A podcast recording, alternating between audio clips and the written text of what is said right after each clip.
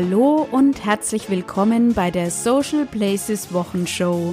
Hier gibt es News und Infos rund um Social Media und das jede Woche. Mein Name ist Andrea und ich freue mich, dass du hier bist.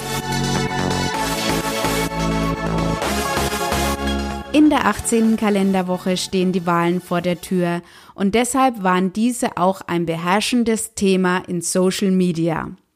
Da dies kein politischer Podcast ist, möchte ich hier auch gar nicht weiter darauf eingehen. Aber wer 2017 Wahlen gewinnen will, muss nicht mehr an Ständen gratis Kugelschreiber verteilen. So schreibt es die Süddeutsche Zeitung. Der Wahlkampf findet auf Facebook statt und die Betonung liegt auf Kampf. Nun ist für die Politiker das Internet wohl kein Neuland mehr und seitdem hat sich der Wahlkampf radikal verändert. Da wird Wahlkampf über den Livestream gemacht und die CSU betreibt sogar auf Facebook einen Chatbot. Auch dazu gibt es schon einige Selbstversuche im Netz. Ich setze dir einen Link dazu in die Show Notes. Ja, der Facebook Newsfeed ist die digitale Wand, an der die Wahlplakate hängen. Wie funktioniert der politische Raum auf Facebook? Dieser Frage ist die Süddeutsche Zeitung nachgegangen und hat diesen Raum in einer großen Recherche über Monate vermessen.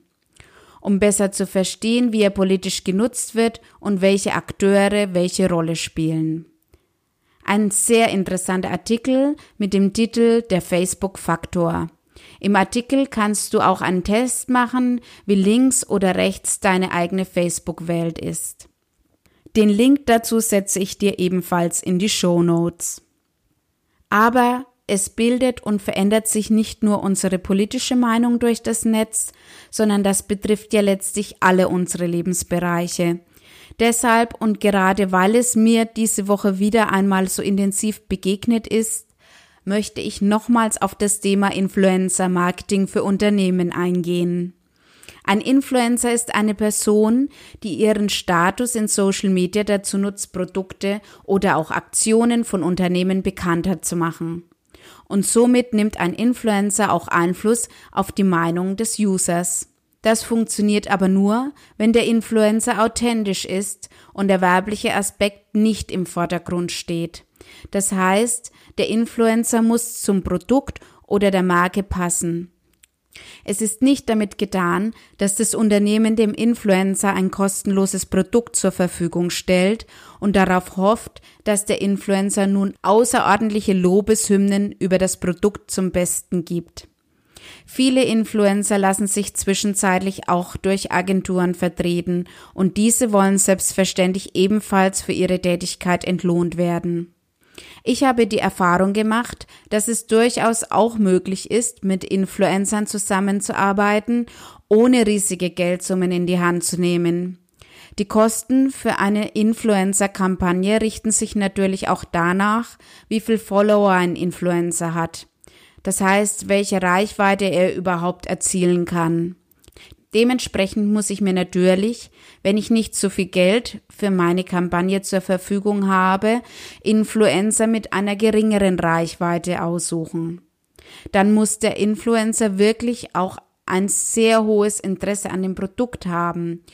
Je höher das persönliche Interesse an dem Produkt, desto fruchtbarer wird natürlich die Zusammenarbeit für beide Seiten laufen. Außerdem solltest du noch beachten, auf welchem Netzwerk der Influencer unterwegs ist. Ist es ein YouTuber, Instagrammer? Ist er auf Facebook unterwegs? Instagram wird auf jeden Fall mehr und mehr zum wirksamen Instrument im Influencer-Marketing. MediaKicks ist der Frage nachgegangen, wo Influencer mehr posten, auf Snapchat Stories oder Instagram Stories. Genauer betrachtet wurden die Influencer, die sowohl auf Snapchat als auch auf Instagram Stories posteten. Und tatsächlich wurden von diesen Influencern innerhalb von 30 Tagen 25 Prozent mehr Stories auf Instagram gepostet als auf Snapchat. Also wie ich finde, ein sehr interessantes Ergebnis und da gab es auch noch weitere Untersuchungen und äh, das ist alles zu einer schönen Infografik zusammengefasst. Und den Link zu der Infografik stelle ich dir selbstverständlich in die Show Notes. Aber das Wichtigste dabei ist es natürlich erst einmal für dich herauszufinden, wo deine Zielgruppe unterwegs ist und dementsprechend dann deine Influencer zu finden. Bei Influencer Marketing geht es für mich darum, im Rahmen der Möglichkeiten für beide Parteien eine Win-Win-Situation zu schaffen. Was man dabei allerdings nicht unterschätzen darf, ist der personelle Aufwand für die geeignete Influencer-Suche. Diese benötigt wirklich viel Zeit und somit Geld. Aber letztlich machen solche Influencer-Kampagnen auch immer Spaß. Man kommt in Kontakt, kann sich austauschen und bekommt im besten Fall auch noch ein Feedback für das eigene Produkt. So finde ich jedenfalls, ist auch schon wieder viel erreicht. Eine andere Möglichkeit, deine Zielgruppe auf dein Produkt oder dein Projekt aufmerksam zu machen, ist auf jeden Fall Werbung auf Facebook zu schalten. Die Agentur Zenit befasst sich in ihrem neuen Report Top 30 Global Media Owners rein mit den Werbeeinnahmen der betrachteten Media Companies. Demnach ist Google mit 79,4 Milliarden US-Dollar Werbeeinnahmen im Jahr 2016 der Spitzenreiter, gefolgt von Facebook mit 26,9 Milliarden US-Dollar. Interessant finde ich hierbei, dass die Werbeeinnahmen von Google dreimal so hoch sind wie die Einnahmen von Facebook. Ich persönlich finde die Schaltung von Facebook Ads auf jeden Fall interessant, weil man damit die Möglichkeit hat, mit relativ geringem Einsatz eine hohe Reichweite zu erzielen. Und das nicht nur auf Facebook, sondern auch auf Instagram und in den sogenannten Audience Networks. Audience Networks ist das Ausspielen von Ads auf externen mobilen Apps.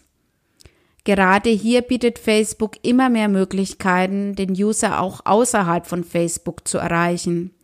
Was du dabei genau beachten musst und was du damit erreichen kannst, hat All Facebook diese Woche zusammengefasst. Den Link gibt es selbstverständlich in den Show Notes.